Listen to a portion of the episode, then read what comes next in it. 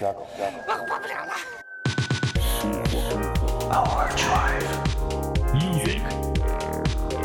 乐旅行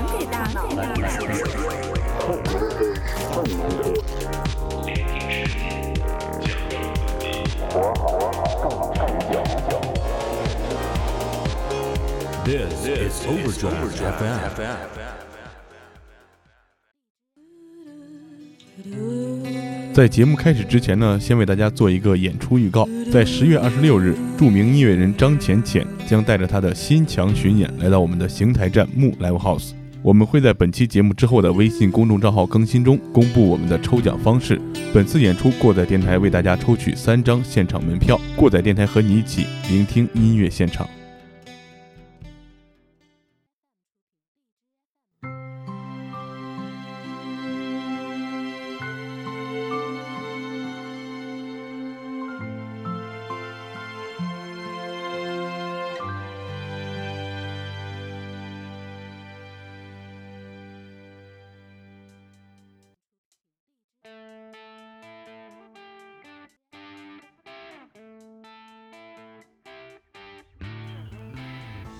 Hello，各位听众朋友们好，欢迎来到新一期的过载电台，我是马叔。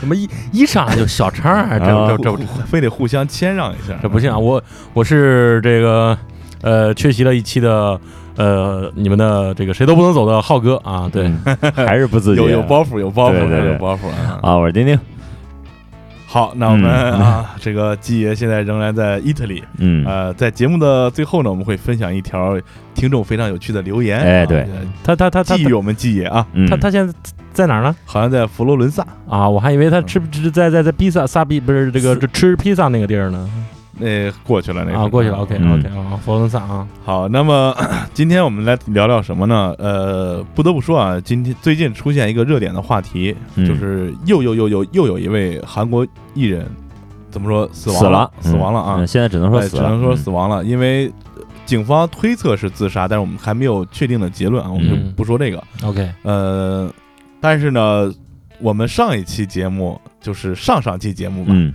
我们的网络暴徒啊，啊，为我们带来了很多的这个流量，还有嗯很多听众啊。嗯呃，我们今天就来聊一聊，到底谁才是真正的网络暴徒？嗯啊聊聊这么一个节目。嗯小旭虽然自称网络暴徒小旭，但是他其实并不是一个真正的真正的呃网络暴徒啊。一会儿我会跟大家讲一讲网络暴徒到底怎么回事啊。嗯，大家觉得网络暴力真正的网络暴力是什么东西？浩哥先说吧，呃，网络暴力啊，我个人观点啊，就是可以泛指一切不负责任的行为。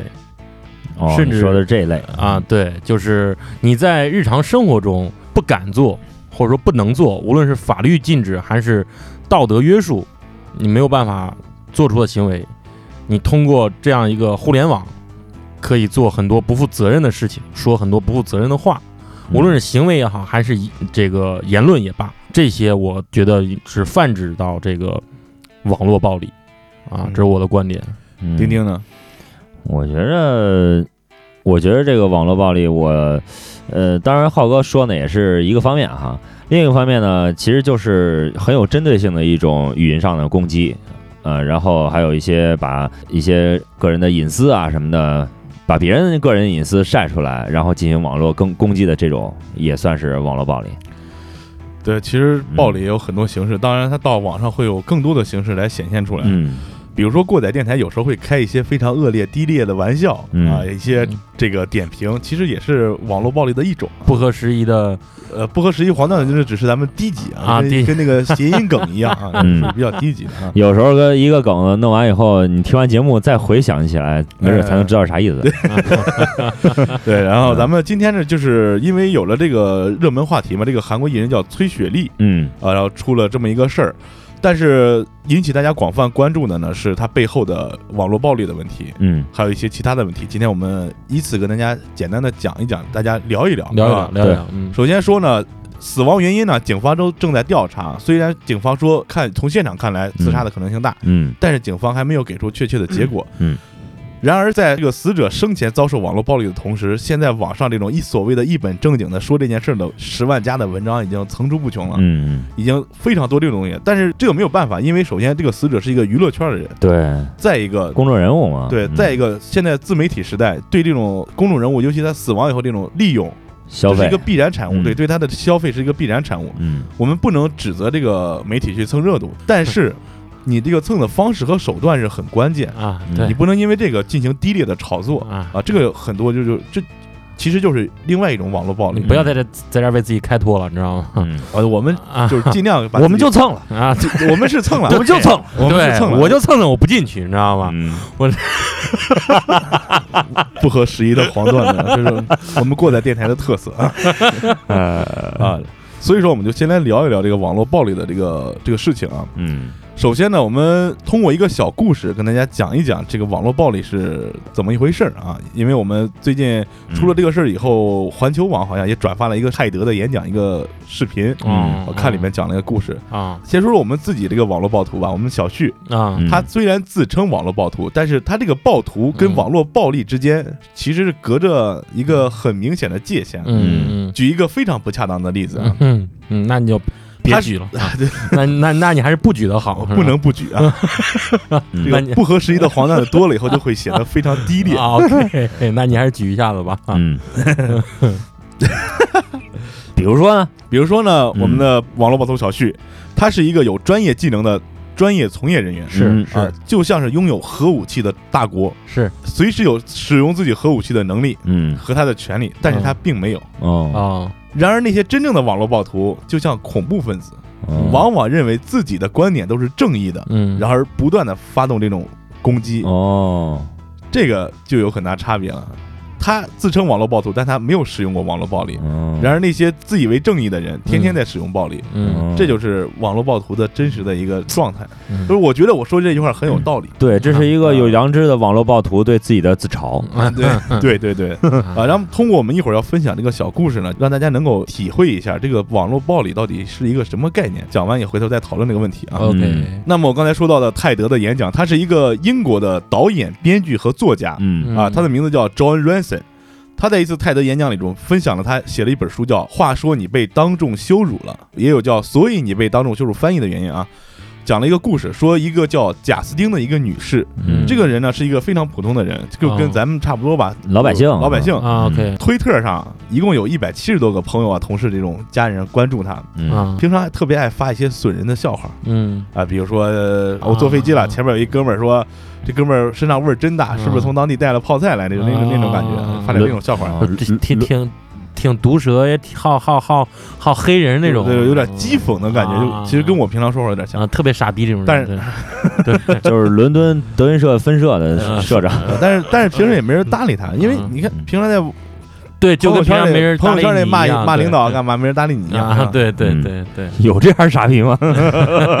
结果啊，嗯就有一次他出差去南非，在上飞机之前呢，他发了一个冷笑话。嗯。这个冷笑话内容具体我不跟大家讲，就是包括了什么，包括有艾滋病，嗯。还有种族话题，嗯还有地域梗，就是啊挺敏感的呗。就是嗯。你放到公众视野来说，从政治正确角度说，这是一个非常敏感的一个嗯笑话。嗯。但是你作为一个普通人来说啊，啊他只是这个人发了一句非常没有品的牢骚而已。OK 这种玩笑经常开那种，哎。嗯啊。然后他就上飞机了，上飞机手机关机了嘛。啊，之后呢，落地以后，落地请开手机，对落地以后，嗯。他的朋友发来短信嗯，说：“这我操，你火了，咱得聊聊了。啊家人发来这个慰问，嗯，说你可能需要嗯。大家说说这事儿。嗯，他那会儿还没怎么没明白怎么回事呢。呃。一头雾水，嗯。嗯。是怎么回事呢？原来呢是他上飞机之后呢，有人看到他这个推特，嗯。并且转发给了一个记者。嗯。这个记者呢，哎，就拿到这个推文以后，就转到了他所在的这个媒体的官方账号上，啊，说有这么一个人编了个这么笑话，嗯。结果就被一个非洲的一个反艾滋病的公益组织哦，拿出来转到他们的官方账号上了，这就放大了呗，这就又又放大了，嗯这个事儿就无限放大了。嗯。结果所有人都知道了，都过来开始转发，然后指责这个笑话不得体、不合宜。嗯到目前为止，这个事儿还不是很不是很很很差劲，嗯就是大家在指责这个笑话不正确，嗯因为你很可能随时说一个，毕竟在网上说的，很可能会引起一些大家的议论嘛。对，到这儿还好，嗯，就像我们刚才节目当中经常出现不合时宜的黄笑话，OK OK 嗯 OK 啊，这个这个，嗯对 OK，嗯但是接着来的是什么呀？喷子们就出来了，嗯喷子们说什么呀？就是大概说我希望他能够得艾滋病。哦，嗯，然后希望他到黑非洲以后啊 被黑长直给轮了，等等等等，嗯。说这些话。嗯。再接下来，看热闹的人过来了，嗯。嗯。就有人把他那个航班扒出来了。嗯，哎，他发发推特什么时间他要坐飞机走是吧？我嗯看他航班号在哪。嗯，有有人在网上围观他的行程，好嗯甚至创造了一个热搜，叫“贾斯汀落地了吗去？”就是看这人到没有到开普敦机场，到南非的开普敦机场，嗯。然后有人挖出来他在哪儿工作，嗯。而且向他的雇主施压。嗯结果就在这个时间段里，他的雇主因为政治正确的问题，嗯。网站上发声明说，我们因为这些问题把他解雇了，就开除了呗，哎，就开除了，嗯。因为是不当言论，行为不端。啊，因为这个，嗯。结果就真有人在机场拍到了这个女的贾斯汀下飞机的照片。啊嗯。下飞机的时候，她戴了一个墨镜，嗯。就说她故意隐藏自己。嗯，但是你想实际想，上人家你嗯正常人到非洲、到嗯南非嗯落地了，白天嗯戴个墨镜很正常不是很正常吗？对吧？嗯咱们注意一下啊，到目前为止，这个事情一共过去多长时间？从他发推特到被网友指责，到被骂，嗯到被开除，一共是十一个小时。去啊这就发发生这么多事儿，对，嗯。这十一个小时他完全不知情，嗯。一落地，这个人基本上就就被这个网络给摧毁了，就是在天上的时候人还是人，落地以后人设就崩了，对，就不是人了就，啊已经不是人了，嗯。说什么难听都有啊。嗯。而且这个事情呢，还造成了非常长远的影响，嗯。直到今天，就如果你在谷歌上搜索这个贾斯汀这个人的全名啊，嗯，前一百多页还是跟这个事情有关的。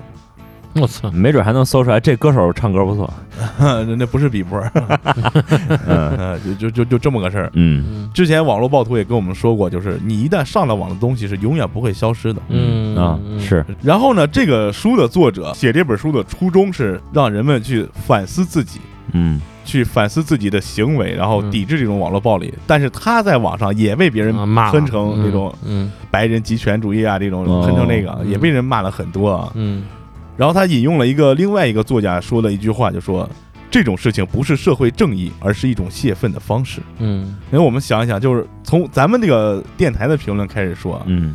而且我们电台之前也经常骂别人，嗯。就拿我们评论来说吧，嗯。前两天有观众给我们留言说我们根本没有看过电影，然后瞎说那个台词儿或者什么采样，嗯。根本不是那个里边的。嗯。啊，我觉得这个观众说的非常好，嗯。有理有据，嗯很有道理，这是对。我们的一个鞭策批评和对。鞭策。嗯。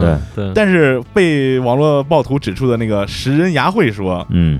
他只是图一时口快说了一个你们这个有点食人牙慧，但他嗯并没有拿出来证据来说这个事儿。对对对。嗯，包括我们在节目谈音乐的时候，经常指责一些就是某位加拿大男歌手电音嗯百万修音嗯 Auto Tune，说人家这个，嗯嗯其实这也是属于一种无形的网络暴力。嗯对对包括你现在经常讨论的唱跳 rap 打篮球，是吧？这这种梗 是什么鬼嗯 啊？其实说到这儿了啊，还是想说，你像这种事儿吧，哎呀，网络暴力这个事儿，首先我我觉得它界限就很难划分。一方面讲就是它怎么算暴力，再一方面讲怎么就不算暴力，就是这个界限尺度很难拿捏其实还是说啥，就是说你没有在这个事中。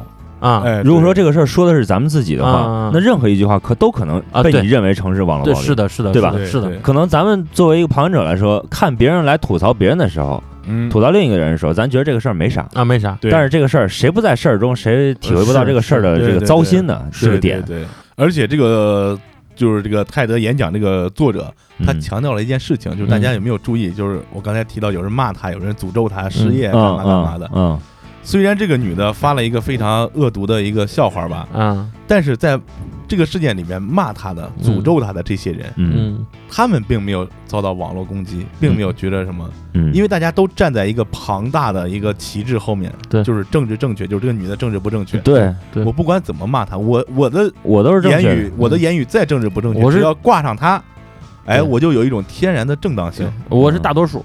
对我是啊。我是天然的正党性，就是这个其实也是敌人的敌人就是朋友嘛，就是这种这也是。值得大家反思的一个事情，就是很多时候都是因为有人在骂他，你也跟着去骂他，嗯。破窗效应，你并没有去了解这个事情原因是什么。嗯。所以说，在这儿就是我们平时在网上发了一些言论嗯。或者说的别人呢，嗯。其实也是一种网络暴力。嗯嗯嗯所以说，今天的这个主题就是谁是真正的网络暴徒。嗯，也是一期反思性的节目其实我们，我操，浩哥，你这个带有点，啊，对吧？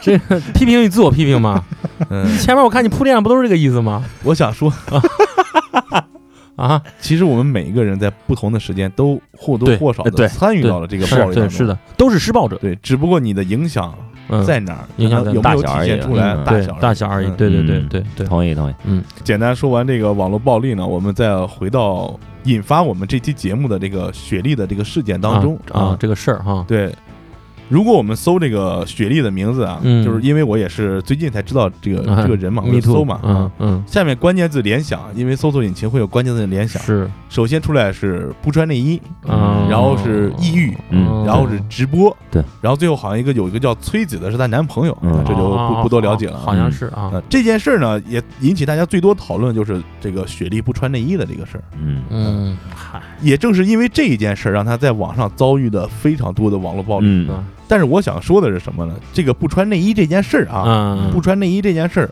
想想中国其实也有很多女星不不穿穿内衣很正常啊，对啊，你们想想都有谁？我比如说咱们这不是这个女性是吧？女星女明女明星你想想都有谁？女明星，哎，靠，到嘴边一个，想想不起来对吧？嗯知道为什么吗？嗯因为我们这儿啊，当时报道的时候，虽然也有这种事儿，但是出来，我感觉主流的媒体报道大多数都是什么呀？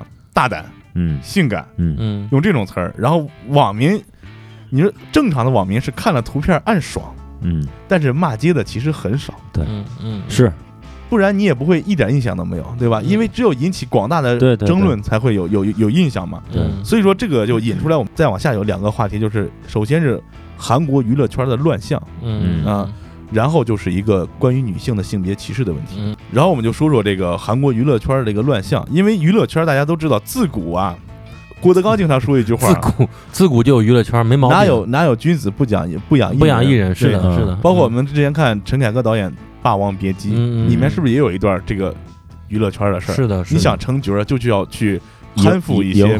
这个名和权的东西，对啊对，攀附权力。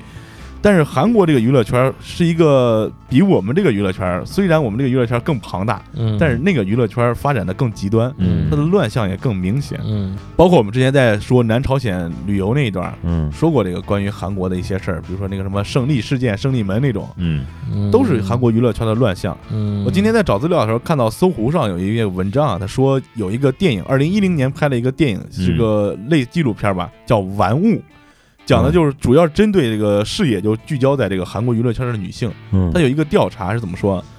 女艺人中百分之四十五点三都被要求陪酒，嗯嗯百分之六十二点八曾被节目关联者或社会有势力者要求进行性接待。这个很容易让大家联想到当时韩国那个演员嗯张子妍自杀的。这个原型其实就是有一部分是树立在这个演员身上的。嗯他在生前就是死死后发现他这个遗物里面有大量的遗书和自白之类的，就控诉这个韩国娱乐圈不公，还有一些人。嗯。结果怎么回事？当时的法院嗯。就以这个人已经死了，没有证据，就就没有判，嗯，就就涉事的那个人就没有判，嗯直到过了好几年才判罚款，罚了大概十四万人民币吧，罚那个那个呃娱乐公司的那个老总。韩国这个娱乐圈是流水线造明星，嗯。嗯嗯，这个大家都能看出来，各种团。今儿是这个团，明天就是那个团，你都没认，还没认明白这个是这个呢，就已已经过气了。对，已经过气了。嗯是是，所以这个竞争很激烈，而且我们看练习生的问题，对，为什么有很多像呃吴亦凡、嗯。鹿晗、嗯。蔡徐坤那种，嗯。还有那个叫我比较喜欢的张艺兴，嗯。哈哈，呃，他们回国来发展。嗯。韩国的练习生比例，八百个人进去当练习生，差不多能挑出来一个人。嗯。而且你挑出来这个人以后，嗯。你不一定挑出来你就能出道。嗯。权志龙多么牛逼，嗯。当了十年练习生才出的道。哦。啊，所以说掌握娱乐圈这种大大财阀，他不仅把这个女的当成玩物，嗯男的他也玩弄于股掌之中。嗯所以说这个也有女流氓，就不说你什么 啊对对对，你让我们这些男演员怎么活？对对这就不说这个女性的这个处境，就是说整个他这个娱乐圈这个嗯形式嗯就是这样的，因为他的大财阀他太大了，不是说像咱们这儿有个娱乐公司，嗯什么华谊好不好，什么娱乐公公司做的特别大是吧？？嗯，他那儿不是，他是什么呀？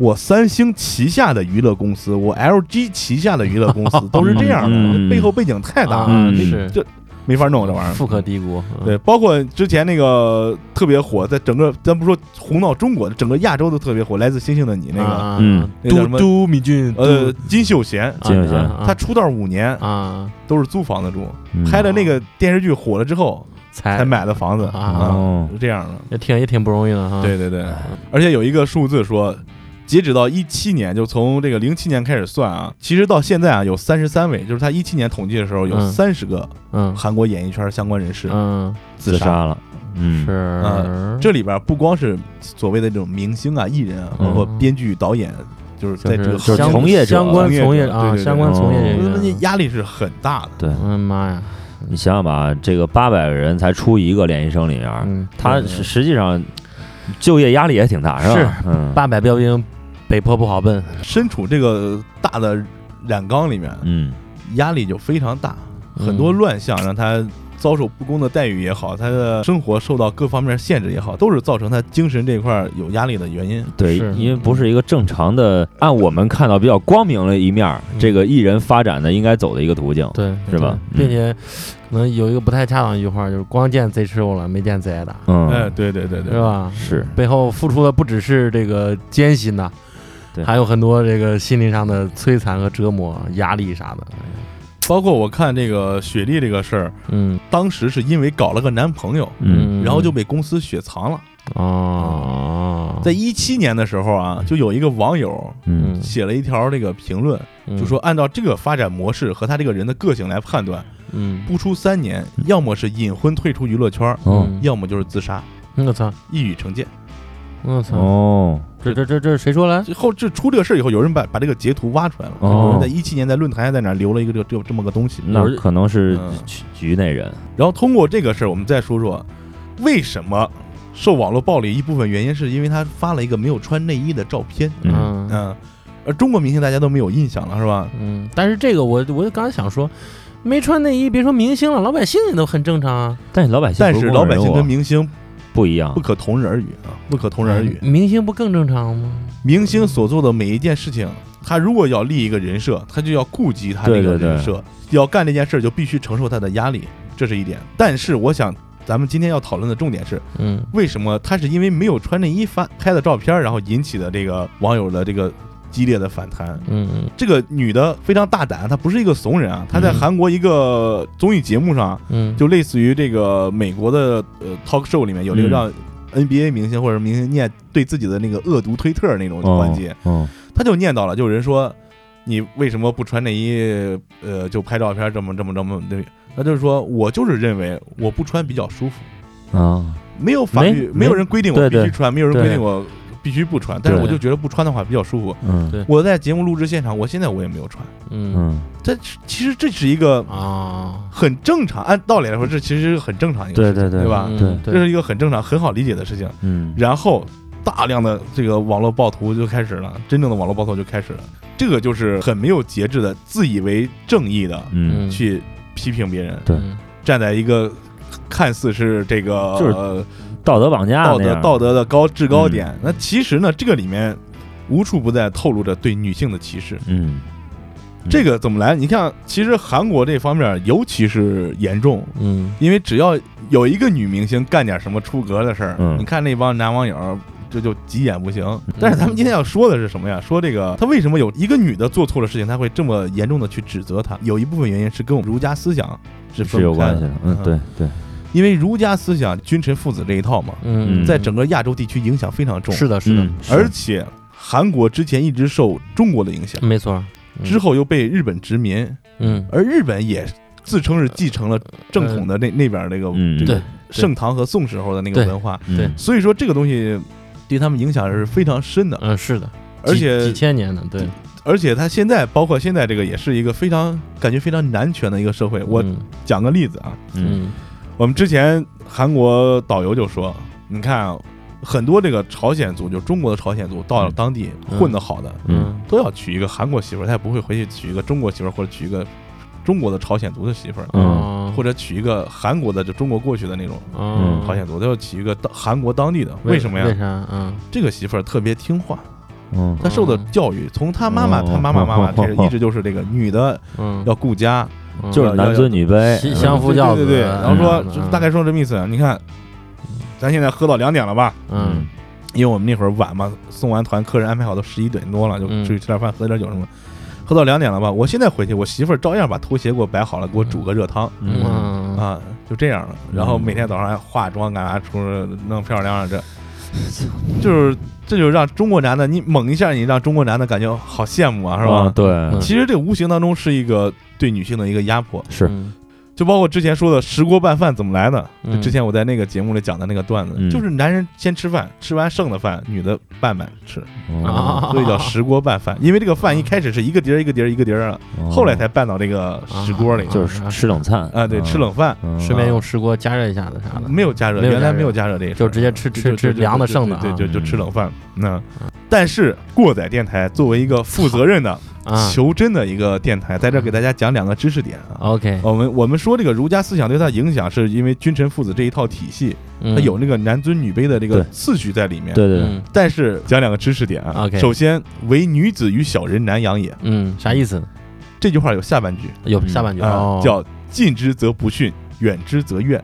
嗯这句话说的什么意思呢？嗯它不是说女人和小人不好伺候啊，是，古代讲嗯。阳为男，女为阴。啊，没毛病。啊嗯。他说这句话的意思就是说，阴险狡诈的人跟这个小心眼儿的人，哦，你跟他走近了，他觉得你是巴结他；嗯。你跟他走得远了，他觉得你对他有意见，就是他就埋，怨你。嗯说这个这种人，嗯。对。这种人不要跟他玩儿。嗯，说的这个意思，并不是说女人跟小人划等号，嗯。人家并没有这个意思啊。这个一定要科普了这是科普一个。嗯。再有一个就是通过这件事，我想起来那个以德报怨，嗯。嗯，大家都知道，其实还有下面就叫嗯。何以报德，何以报德？对，嗯这原文是这样的：嗯嗯。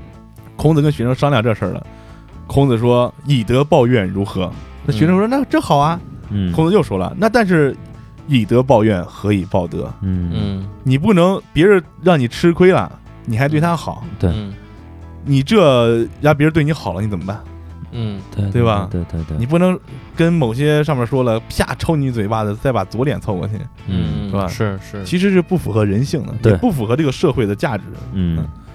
再一个就是说，刚才为什么说女的在家里言听计从？这个包括现在社会也是这样，嗯嗯。就是这个商品社会物化女性。嗯在之前那个传统文化基础上搭起来这个高层建筑，它也把男的禁锢住了。其实。是的就是是如果嗯。在中国，嗯。你吃软饭，嗯，别人顶多会说你吃软饭，对，嗯。但是暗地里都会想，人家能靠媳妇儿？啊，对，挺牛逼，挺牛逼啊慕啊，对对，但是如果放到韩国，你这个人是吃软饭的，嗯。或者说你媳妇儿也得上班，嗯。就会有很大的社会压力给你这个男的，就说这个男的不能干。舆论压力，对。嗯。然后就是商品社会物化女性的问题，就是说对对对，他的现在所谓的女团，嗯啊。然后各种东西，你有没有发现其实都是有一些软色情的东西在里面？啊，是的，对吧？有一些软色情的东西在里面。嗯软，色情，嗯，嗯。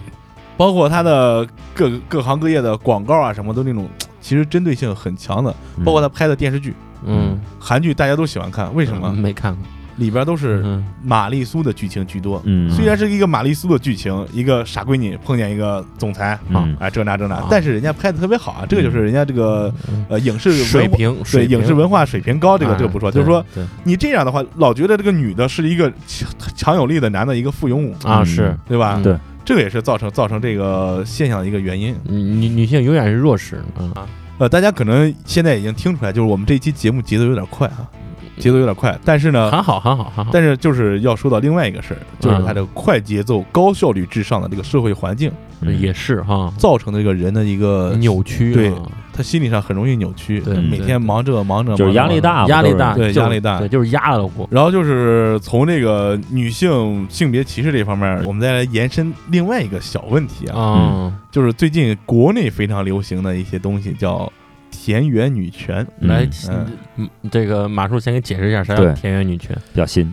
这个女权这个东西啊，最早是从欧洲西方。白左那块儿过来的。对对对，大概什么意思？就是最早期的女权是要求什么？男女平等。男女平等，嗯。我们要有投票权。啊。这是最早，这选是举权啥的，对十九世纪以后，就是二十世纪以后嗯。才有的女的才有投票权。这个都对这这些那个的。都学过这个然后我们要求同等的工作，嗯就是说我可以参加的工作，你为什么让我在家带孩子？嗯我也要参加工作嗯啊，我也要干这个干这个。要有事业啥的，对对，嗯要有这个。嗯然后这个东西慢慢慢慢在西方社会，因为西方社会它毕竟主要是发达国家传出这个声音啊，嗯它是一个非常完整的社会体系。嗯，这个女的她知道自己定位，自己要干嘛，嗯也有很多的行业分工，她可以去干。嗯，对，但是这个东西慢慢传到中国啊，嗯这个中国这些人啊，就喜欢曲解一些东西啊。嗯嗯，也不是，说特别多的人，但是总有人，而且中国人口多了，总有人多了，这人也多。对对对，这就是说什么呀？大概意思就是说，啊。就是有一些人啊是这么他会要求我在这方面我要平权嗯。啊，我要有这方面的这个享受的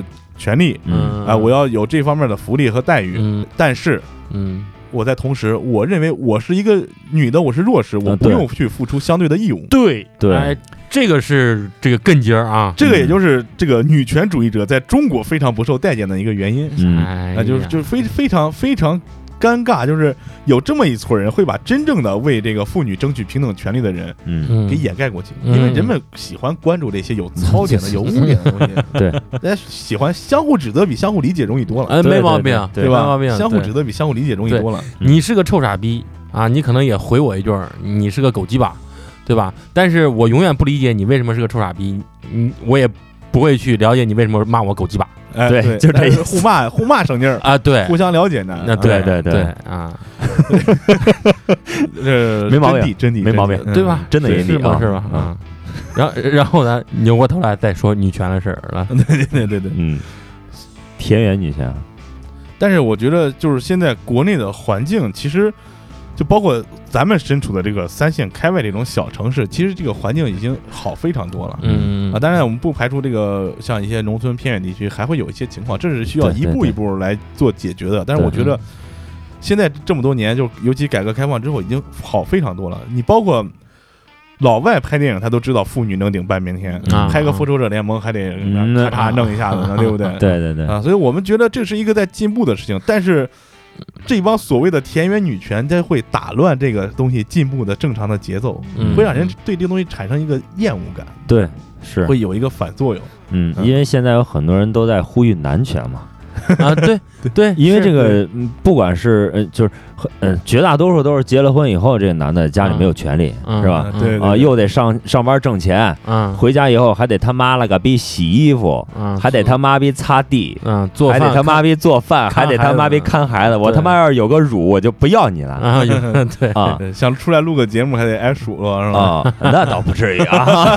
操，把他妈自己搁里，不是这意思啊。还是单身比较好啊！对这个，其实说白了，就这个我们就不开大龄单身男性男性的玩笑啊。这个这个田园女权呢，就是中国的一部分女性嗯啊、她的这种呃，感觉自己有权利了，然后就跟猛一下缓过劲儿似的，然后我得无限把它放大。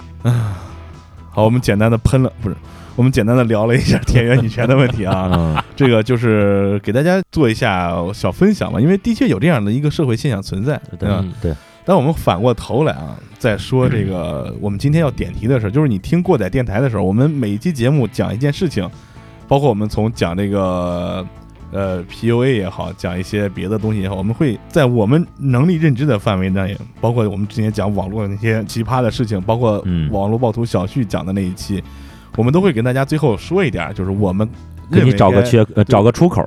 就是在我们认为的能够，我们能有能力所及的范围内，给大家提供一些建议和嗯一些这个解决办法，解决办法啊、嗯因为我们不是说只是把这个事儿给你说了，让你听一乐呵就完事儿了。对，这个时候呢，就有一个词儿啊，嗯大家如果平时不注意，可以回去搜一下，这个词儿叫精神卫生。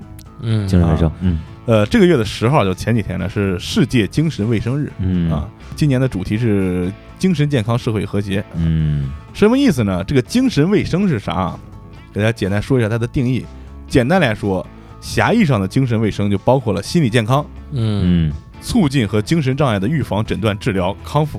哦广义上的精神卫生是指咨询针对健康者素养的提高，就是说再往后就是那种上层建筑，嗯就你个人水平、个人品味这一块的嗯精神卫生很广泛了。嗯对很很广泛了。呃，想说这个精神卫生是为什么呢？因为刚才我们提到了开头的雪莉的事情，嗯。然后我们提到了网络暴力，嗯。然后还有这个现在众多猜测就是说他是抑郁症嘛。嗯。但是今天有一个朋友跟我说了一个观点，就说什么呀？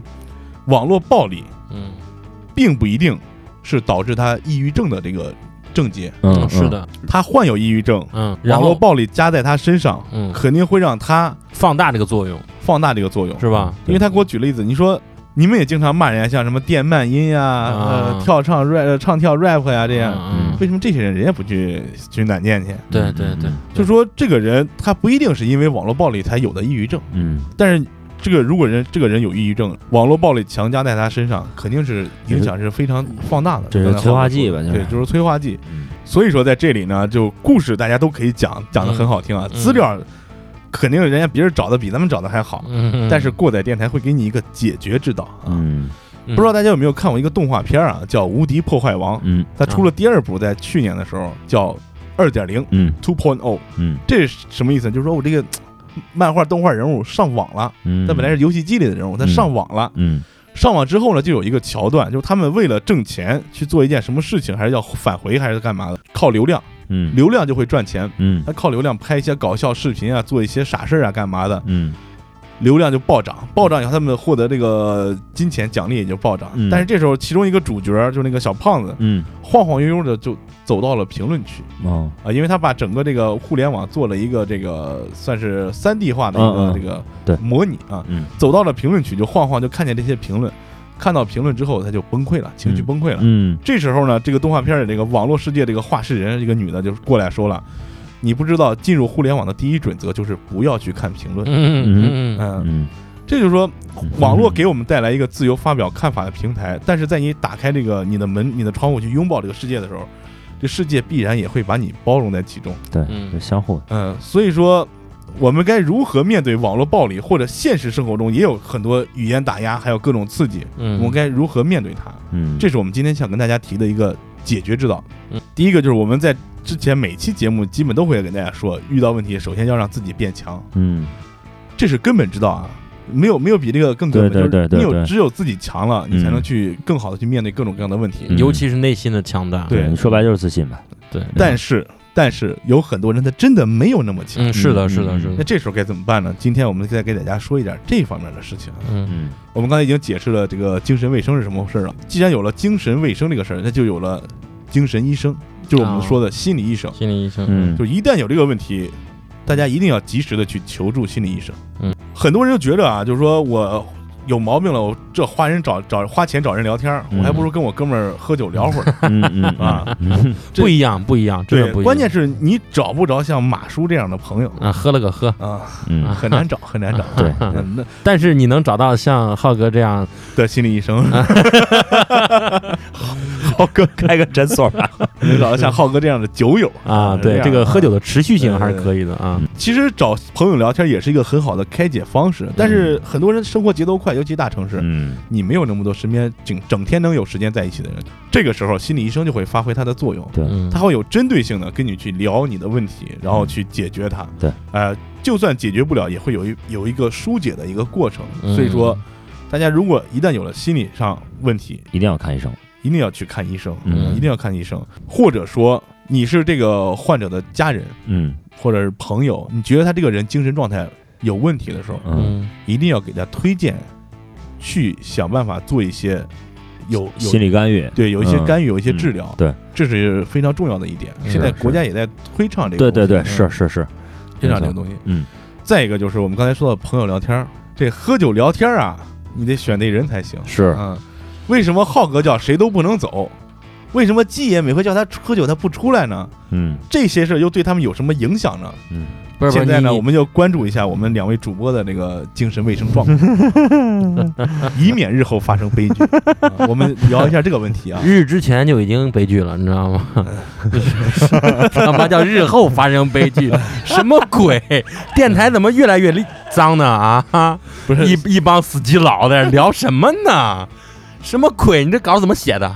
不合时宜的这个黄笑话、啊。你 你自己这么写的？你 你看啊，这个浩哥每回一喝酒，都是到最后不愿意走。嗯这个我给你分析分析，浩哥，啊在这儿咱就剖析一下。来来抛吧。我们之前也分析过，因为浩哥你心里装的事儿，你想找人聊，但是你不喝点呢，你又不好意思聊，你又聊不开。嗯嗯但是这时候就会出现一个问题啊，嗯就浩哥，你喝好了能聊开了，嗯距离你喝多了聊不下去了，这中间这个缝隙太短了，你知道吧？就是你前面五瓶我还聊不开呢，第六瓶我聊开了，但是马上就喝到第七瓶，我他妈不行了。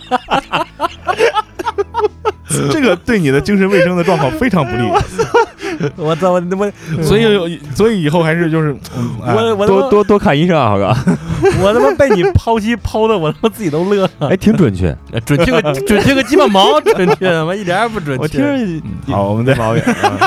我们再来说说鸡啊，这个等会儿你你先等会儿你要反驳一下吗？我我不反驳，我只想说一句，这纯属他妈的小马意淫，你知道吗？这个我分析的基本上纯属马叔意淫，这他妈我我我自己已经算钉钉佐证了。无稽之谈，你知道吗？嗯对，今天我们的确是无稽之谈，因为今天没有没有在，也不是不行，也不是不行啊。说到无稽之谈，我们再说说鸡吧，我们来说说鸡爷的吧啊，对对对，我们再说说鸡爷鸡巴的爷啊。对爷的鸡巴。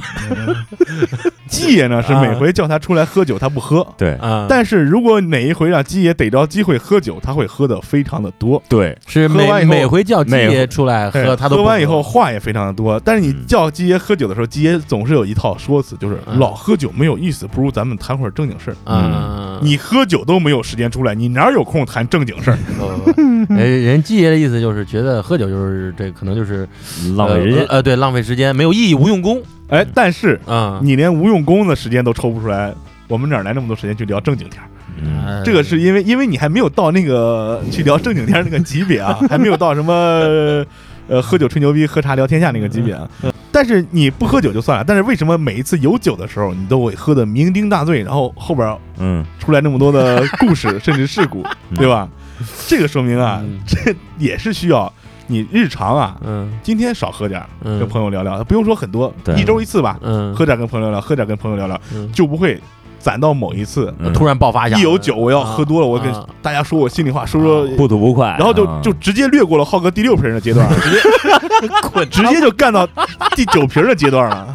那时候浩哥已经 已经味儿了味儿了，就是他的他的他的这个表意识是感觉我在抒发我的情感，但他潜意识已经断片了，啊，就这种状态，你知道吗？这其实也是很不好的。所以说喝酒聊天也是有讲究的，有讲究，有讲究的啊。有讲究，对对对，喝到第六瓶的时候你就停一下，要要向马叔学习，嗯知道吗？最好是每次都喝到六瓶的程度，我们就开始聊，嗯而不是喝到六瓶儿，哎，刚开始聊，他就到第七瓶了，再 再要点吧，就啊再要点 很尴尬，很尴尬啊，这个就不好嗯，。在这友情提示，嗯所有的朋友们，如果想用这种方法来来疏解自己的一些郁闷，或者说想说的话的时候，最好在之前先找一个地儿自己试一试能喝到第几瓶儿，然后到那一瓶的时候啊画个线，然后再停一下。别跟浩哥似的，是吧？呃什么叫别跟我似的？你是完全被马叔给带进去了，你知道吗？那是他自己意淫的，我才知道浩哥为什么叫谁都不能走，是因为他走不了，所以谁都别走。啊。其实你说到这儿了啊，这个我也不是反驳吧，你就是反驳，我就是反驳。听我说啊，嗯。其实说到这儿正儿八经的啊，这段当然了，这个自己说一下我自己吧，你知道吗？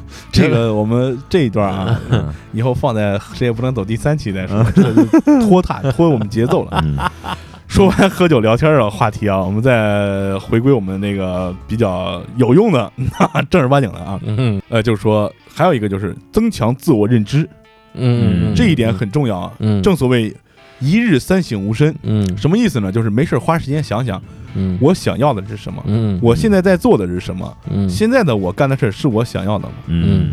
你把这一堆事儿，你就算想不明白，你简单想想，嗯。嗯你想了之后，虽然你不能改变现在所处的既定事实，嗯。但是让自己有一个清楚的定位，对对对，嗯就知道我今后还能再干点什么去影响我后边的轨迹，嗯，就不会整天一天完了嗯。洗洗睡了，第二天早上一想，哎呀，昨天啥也没干是吧？浑浑噩噩，然后第二天又洗洗睡了，第三天又想又是个这，嗯就是个这，慢慢慢慢越来越想就是个这啊？对对，你就不会再去想这个问题了。所以说嗯想一想，就让你认清自己，嗯我也不至于迷失。我在这儿就要说一句，嗯，你当时我为什么选择来自？己创业，我不是我为什么要选择跟加入我们这个加入没有前途的事业，加入过载电台？嗯就是因为我在电台的时候，嗯我就能够发现，我说的是行电视台嗯啊，我在这儿上班的时候，我发现一个事儿，就是说我此时此刻是这样，嗯五年以后我依然是这样，嗯嗯嗯，我不想过这样的生活，所以毅然决然跳出来，就是然后他们现在干的跟你五年之前跟他们一块儿干的还是一样的事儿。对，就特别傻逼，所以说还是要明白自己到底是干啥的，呃想干啥，干事儿有意义没意义。嗯，不至于说是对社会、对别人有多明白的一些看法，最起码对自己明白。遵从自己的本心。哎，对，嗯嗯，找到我主要是想说的是，过载牛逼啊 啊！你继续，马书记，摆脱不了商业互吹这个话题。嗯嗯嗯，嗯，是，对这个就是跟大家说，就是精神压力导致的这个不良结果，嗯往往呈爆发式，嗯，所产生的极端行为是往往是不可逆的。是嗯所以说，上面给大家出了这个三个小小主意吧，嗯啊包括你喝酒也好，跟朋友聊天这种，嗯，都是一个舒舒缓对对对舒缓的一舒个方式，一种方式，对对对，渠。道之一吧。嗯嗯所以说，我们今天聊这么多啊，首先是让大家认识一下，在我们谴责网络暴力的同时，嗯或者谴责一些网络上不公的事情的同时，嗯嗯嗯要认清自己，不要让自己也成为一个暴力的追随者。嗯，我们不能用暴力去压制暴力。以暴制暴啊。嗯，嗯就是在我说的是在这个互联网这块网络暴力这块儿你不能因为他骂人你也去骂人。嗯，对所谓的是谣言止于智者，哎他不会是谣言止于骂街者。对对对没毛病，没错，对，是这样的。嗯。呃，再一个就是我们谈论的那个性别歧视这一块儿的问题，嗯，这个是靠社会大家共同努力嗯。来做成的。嗯。同样也是我们刚才浩哥说的很大一段话，可能会被我们剪掉，但是是奉劝田园女权主义的这种啊，就是他们是自己不自不自知是不自认是田园女权啊，但他们的行为就是让别人说出来就是田园女权，并且很不自知，你知道嗯吗？很不自知。对，然后最重要的还是希望大家就是关注我们后边说的那个自己的精神卫生啊，嗯，就是说嗯你的心理健康这一块啊，对心理心理状态，自己的朋友的家人呢，大家去共同去关注这个东西对对对。啊嗯，才能就是说在暴力发生的时候，嗯。在这些恶劣的影响到我们身上的时候，嗯。去及时的化解它，去应对它。应对它哎，这是我们今天想告诉大家的。其实每个人身身上就是心里吧，或多或少都会有一些都有阴暗面儿，哎对对这个是我们不回避的。对，但是我们今天主要问题就是给大家说嗯如何把这个点呢降到最低，嗯就 OK 了啊积极的去这个应对它，然后正确的看待它对对对啊，再多大道理我们也不说了，是吧？嗯然后我们结束完我们今天的节目的主体之后呢，进入我们真的很不错的这个环节。嗯 我操你说有点那你尴尬，你说的不尴尬，然后呢，虽然没有显示出多么的这个呃骄傲，但是我看到了些许的这个自豪，对，就是那种那种 有没有感觉其实我是怯生生的吗？不是，我就我是感觉你贱兮兮的，你知道吗？啊，因为这几天呢留言也比较多啊，所以我们可能就不会的给大家全念到啊。嗯但是也非常感谢大家能给我们留这么多对对对，继续努力，我们都会看到的啊。嗯，我们先念念这个留言吧。嗯呃，一条来自 Love 土豆小姐姐的留言啊，她在我们一百六十六期北九州事件中留言说：“电台好棒棒啊，太爱档案馆，可以知道很多很多匪夷所思、毛骨悚然的案情。”谢谢这个其实我们录的时候也都毛骨悚然。嗯嗯，呃，一百五十七期陵难水泥埋尸案中，这个叫嗯嗯梅梅 M 嗯啊，梅梅 M，他说多说说这些案件。嗯啊，这个我们也是一个日后努力的一个方向吧啊，会会尽量去满足大家啊，同时他也给我们留了好几条留言来鼓励我们啊，嗯啊非对常感谢。啊对啊，OK，呃，这个君南艺在情破四十三秒这期节目留言说杀人诛心啊，同样，他在一百六十四期，我的固定资产就是球鞋，说，哎，这是国际装的老乡啊。嗯，，International Draw。绕其其实这个是 Rock Home 绕 Town，对，我也想说 Rock home town，对对 Rock Home Town，对呃，然后 L 小西姐之前就是说让我们念留言，我们念了他很多留言啊，非常感谢。然后在我们嗯。最新一期 The Day the Music Die 给我们留言说有没有说周杰伦的，我可以听一天。嗯，嗯，这个玩意儿要说的话，让鸡爷说，鸡爷能说一天啊这也是鸡爷当时也是算是音乐启蒙啊。嗯下面这条留言呢，嗯要隔空艾特一下鸡爷，啊 这是我已经截图发给他了。嗯对 d j s a 一二三这位朋友在 The Day the Music Die 这期节目留言说。这个男人来自地球很不错，感谢推荐。不过看过了。另外欢迎基爷来意大利啊！本人河北人，在米兰，有需要私信我。旅途愉快。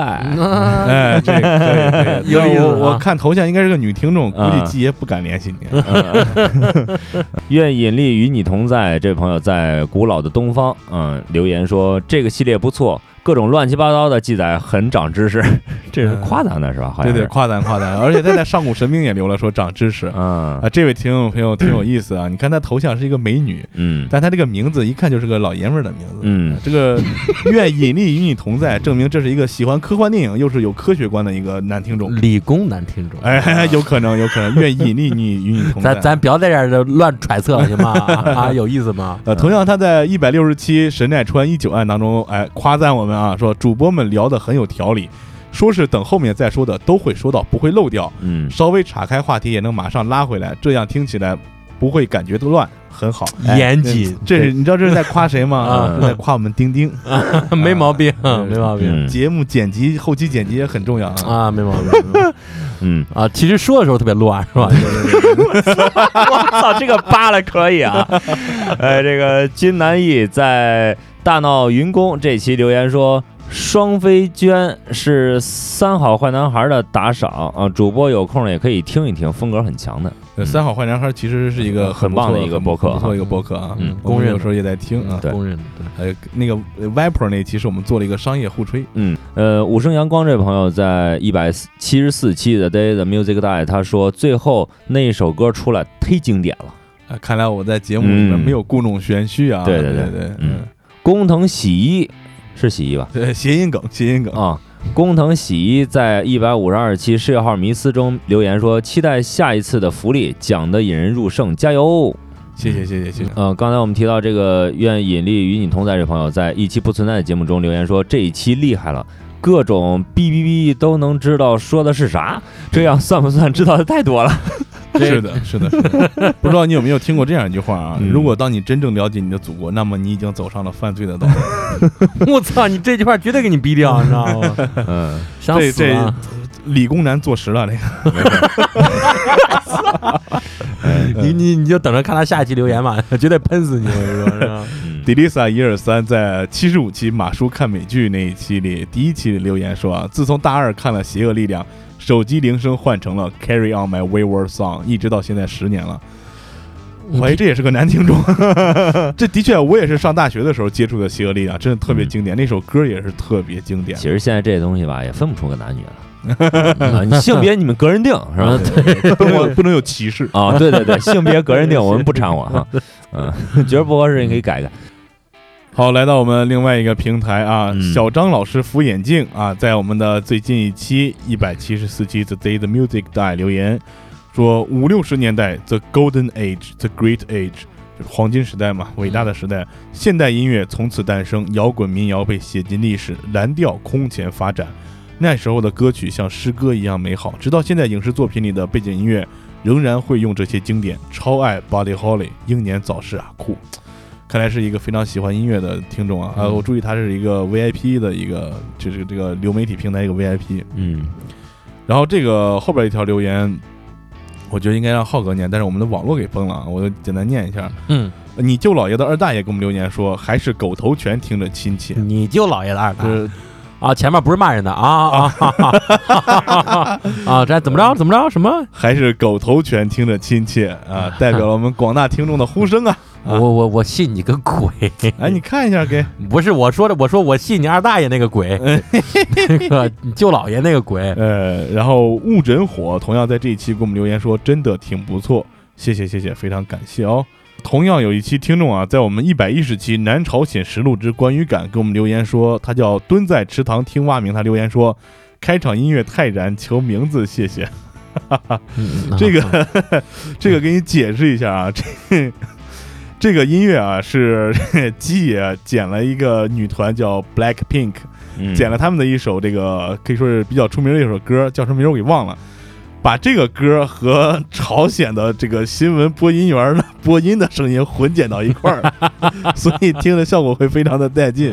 是这么一首歌，你可以回头搜那个呃 Black Pink 那个女团去找他们的音乐。啊，King Jones 的。啊，呃，我们那个 现在这个网页有点崩溃啊，所以说呃再往后留言可能看不到了，然后就跟大家简单就念到这儿。呃，没有念到的听众，我们希望还是能多留言给我们，让我们尽量大家都都念到。嗯。OK 啊，也是感谢大家持续的对我们关注、点赞、留言、转发。嗯。活好更持久。哎，对对对对对。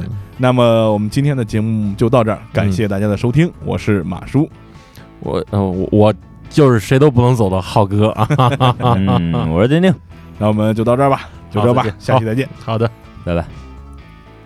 我操，忘个事儿。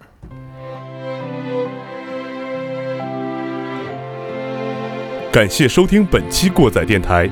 如果你喜欢我们的节目，希望能给我们点赞、留言、转发。还可以关注我们的微信公众账号“过载电台”的全拼，获取最新节目更新。扫描自动回复的二维码，获取更多收听方式。如果你是苹果手机用户，推荐使用系统应用播客，搜索订阅我们的节目，并给予五星好评。如果你身在海外，推荐使用网易云音乐与 Google Podcast 软件订阅收听。我们装的逼离不开你的支持，我们也诚挚的邀请你分享你装逼的瞬间。